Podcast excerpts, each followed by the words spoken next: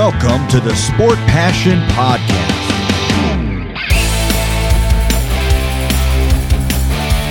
And here is your host, Lars Marendorf.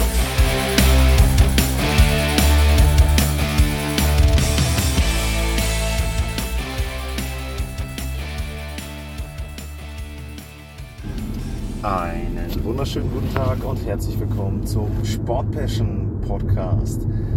Ein Emergency Pod, denn die Edmonton Oilers, die haben ihren Head Coach entlassen. Jay Woodcroft ist nicht länger Cheftrainer hinter der Bande bei den Oilers und ich hoffe, dass die Soundqualität halbwegs vernünftig ist. Das ist eine kleine Sonderausgabe hier von mir, also seht mir das bitte nach, aber ich habe gedacht, wenn, dann direkt und eine Rapid Reaction sozusagen.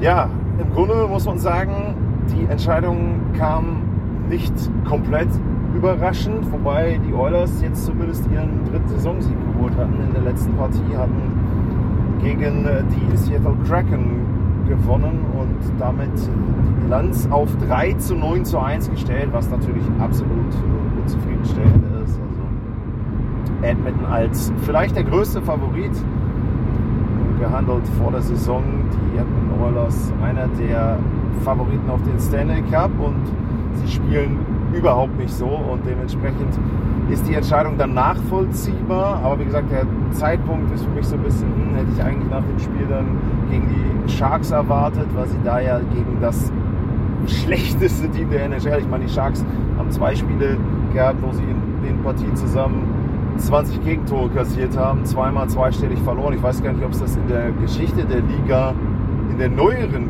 Geschichte der Liga überhaupt schon mal gab. Müsste ich eigentlich mal nachschauen, wann das passiert ist, ob das überhaupt irgendeinem Team passiert ist. Auf jeden Fall sind die Oilers dann auch unterlegen äh, gegen die San Jose Sharks und dementsprechend war da im Prinzip schon abzulesen oder zu ahnen, was passieren könnte. Ja, dann muss man natürlich auch sagen, die Gründe sind vielfältig, aber der Hauptgrund ist für mich die Torhüterleistung, wobei man da dann auch sagen muss, naja, Jay Woodcroft kann für die Torhüterleistung erstmal direkt nicht unbedingt was. Er hat allerdings die defensiven Systeme umgestellt und hat versucht, diese defensiven Systeme im Hinblick auf die Playoffs umzustellen. Das ist aber ein bisschen nach hinten losgegangen und vor allem gibt es ja eine Grundvoraussetzung, um, um in den Playoffs gut verteidigen zu können, musst du dich für die Playoffs qualifizieren und im Moment sieht es beileibe nicht danach aus, als ob die Oilers sich überhaupt für die Playoffs qualifizieren können. Ja, es ist noch immer noch relativ früh in der Saison, aber der Rückstand, den die Oilers haben, der ist schon vergleichsweise hoch und deshalb, wenn Edmonton etwas machen möchte, wenn man der Meinung ist, man muss die Saison mit einer großen Aktion retten, dann ist natürlich die Trainerentlassung zum jetzigen Zeitpunkt eine von zwei möglichen Varianten, sage ich. Die zweite Variante wäre ein Trade gewesen. Aber auch da muss man ja sagen, wen hätten sie traden können und wofür? Ich bin mir ziemlich sicher, dass sie versuchen werden, noch etwas zu machen, aber das, was sie machen wollen, wird relativ schwierig, denn die Edmonton Oilers wollen natürlich gerne etwas auf der Torhüter-Position machen. Jake Campbell wurde runtergeschickt ins Farmteam, ist durch den Waiver durchgegangen, also kein anderes Team hat ihn gepickt. Warum auch? 5 Millionen Dollar Jahresgehalt bei so einer Leistung bisher möchtest du dir nicht ans Bein binden. Dementsprechend, wenn sie ihn tauschen wollen, und abgeben wollen, dann müssen sie da schon mal einen Sweetener draufpacken. Das heißt, ein kleines Präsent für das Team, was das Gehalt dann die nächsten dreieinhalb Jahre bezahlt. Und sie müssen ja trotzdem noch einen Gegenwert für den eigentlichen Torhüter haben. Also im Grunde müssten die Edmonton Oilers doppelt bezahlen. Das werden sie versuchen, gar keine Frage. Aber man muss eben auch schauen, ob das überhaupt möglich ist und welche Kandidaten auch auf dem Markt sind. Denn auch da ist es ja so, muss man dann auch ehrlicherweise sagen, es sind ja auch kaum Torhüter auf dem Markt. Also mir würde jetzt keiner einfallen, wo ich sage, ja, das ist ein Torhüter, der hilft den Edmonton Oilers direkt weiter. Wenn man jetzt ein bisschen spinnen würde, ein bisschen zurückgehen würde und sagen würde, okay, Conor Hellerbuck, der hat seinen Vertrag nicht verlängert, wird das rein theoretisch, und der wäre jetzt auf dem Markt, dann würde ich schon sagen, okay, da könnten die Oilers jetzt alles reinwerfen, was sie haben und sich den holen. Nächste Frage wäre natürlich, ob Winnipeg den Deal gemacht hätte. Aber das ist alles eben jetzt Theorie, denn in der Realität, in der Praxis sieht so aus, dass Hellerback verlängert hat und eben, ja, wie gesagt, wenig andere Torhüter mehr einfallen. Jaroslav Verlag hat zum Beispiel jetzt Professional Tryout bei den Carolina Hurricanes angefangen, weil dort eben äh, Freddie Anderson ausfällt, weil der wohl äh, Blutknoten hat. Also da auch erstmal gute Besserung an der Stelle, aber das soll heute nicht das Thema sein. Aber da sieht man eben auch, dass ansonsten wenig Torhüter, glaube ich, zur Verfügung stehen.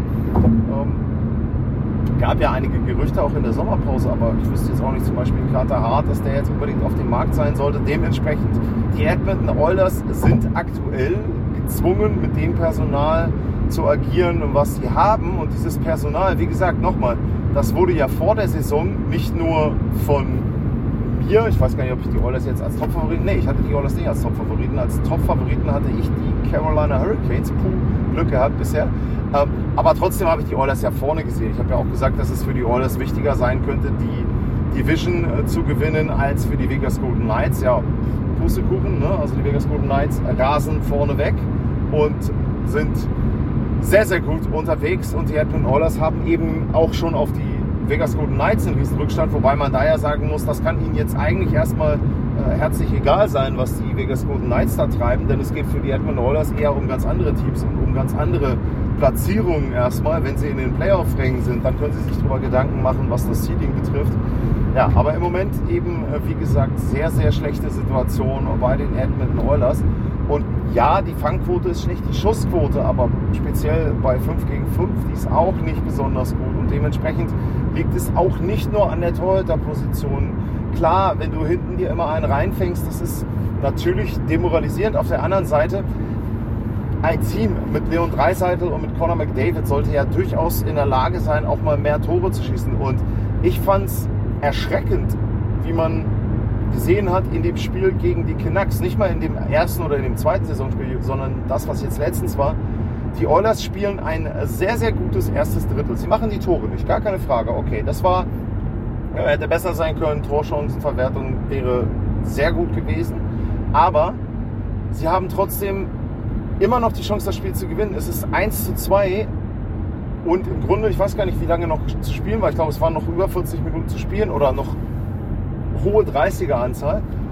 Und du hast echt das Gefühl, jo, jetzt ist die Luft raus. Also ne, Adversity, also einmal Gegenwehr vom Gegner. Wir haben jetzt eine Situation, eine Herausforderung und die können wir nicht lösen. Jo, eins, zwei, das können wir gar nicht mehr aufholen, das Spiel ist gegessen. Und das ist wirklich fatal. Und das ist natürlich etwas, wo man dann schon sagen muss, ja, Fangquote schlecht, Schussquote schlecht, aber das ist auch eine Einstellungssache. Und wenn man dann auch die Interviews gehört hat, jetzt zum Schluss auch speziell Conor McDavid, ähm, dass man da eben schon sehr viel Frustration raushört oder aber auch Resignation, was ja noch schlimmer ist. Frustriert zu sein ist ja das eine, das mag ja dann auch zum Beispiel an fehlendem Abschlussglück und so weiter liegen, aber resignieren und im Prinzip zu sagen, ja, keine Ahnung, also ich weiß jetzt nicht, wie es weitergehen soll, und wie wir das verbessern können. Das ist viel fataler und dementsprechend ist das eben auch ein Zeichen dafür, dass dann auch die Einstellung der Spieler, die ja vom Coach auch mit gesteuert wird, einfach äh, ja im Moment schlecht ist. Dementsprechend, wenn man das alles zusammennimmt, das, die sportliche Leistung der Oilers, das Bild, was sie abgeben in den Medien, das, was nach außen dringt an Stimmung, dann ist eben, wie gesagt, eine der zwei Möglichkeiten, die Entlassung des Trainers. Für den Trade, habe ich eben schon erwähnt, ist wenig Basis da, es ist auch kaum Partner da und Jay Woodcroft musste deshalb jetzt gehen. Es übernimmt äh, Chris Knobloch, ich hoffe, das ist so richtig ausgesprochen, Knoblauch geschrieben auf Deutsch. Und der hat viel, viel Erfahrung im Coaching, nicht in der NHL, wobei er hat ein paar Spiele schon gecoacht in der National Hockey League. Und zwar hat er bei den New York Rangers mal zwischenzeitlich übernommen, als dort eine Covid-19-Situation war. Äh, vor einiger Zeit, wo er sechs Partien gecoacht hat. Unter anderem einen Kantersieg direkt in der ersten Begegnung gegen die Philadelphia Flyers. Hat viel Erfahrung, hat früher auch schon mal Conor McDavid gecoacht. Ich meine, in der OHL war das damals.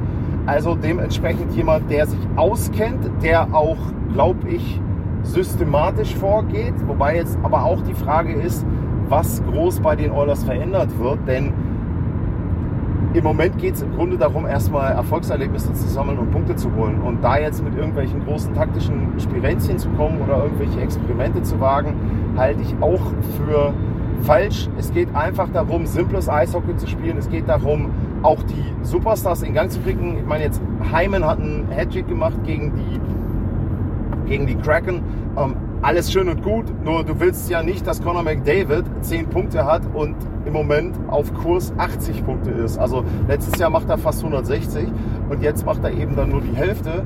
Also das ist natürlich nichts, was du haben möchtest. Aus Leon, auch Leon Dreiseitel spielt jetzt ja nicht mega überragend und dementsprechend möchtest du da erstmal zusehen, dass du die beiden wieder in Gang bekommst, dass du auch vielleicht dem Team wieder ein bisschen Freude vermitteln kannst. Natürlich kommt die Freude auch über den Erfolg, gar keine Frage.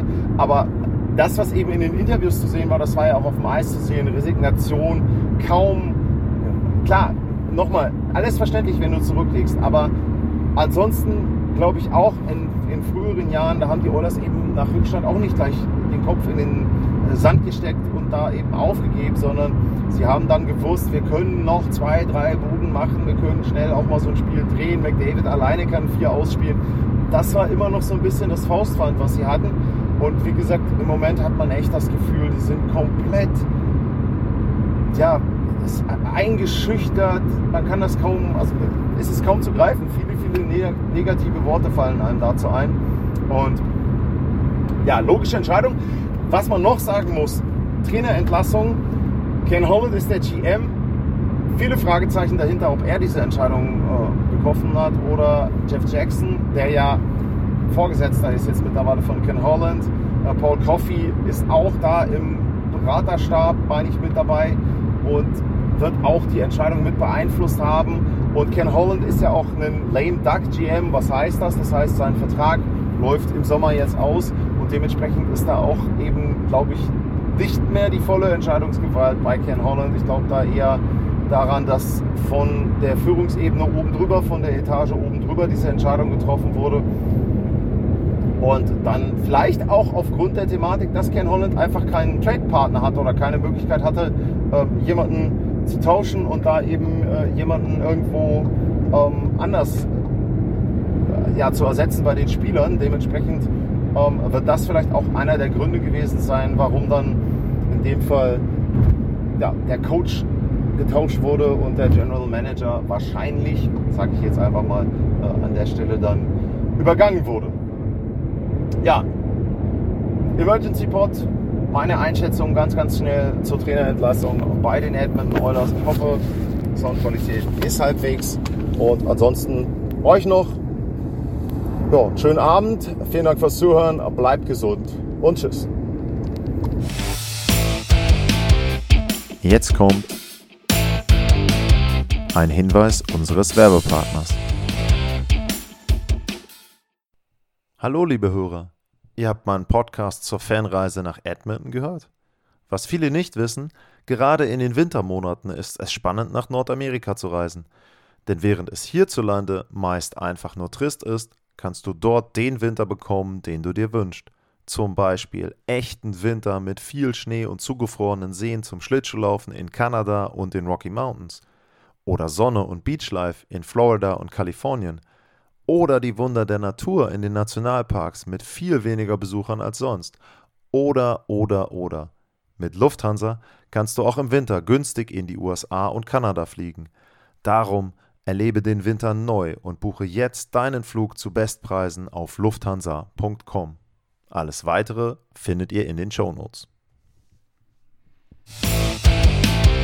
Das war die Werbung.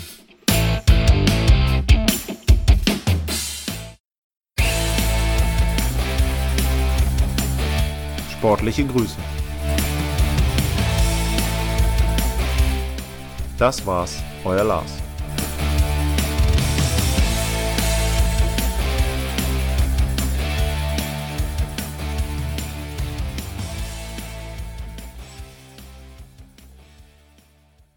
Schatz, ich bin neu verliebt. Was? Da drüben. Das ist er. Aber das ist ein Auto. Ja, eben. Mit ihm habe ich alles richtig gemacht. Wunschauto einfach kaufen, verkaufen oder leasen. Bei Autoscout24. Alles richtig gemacht.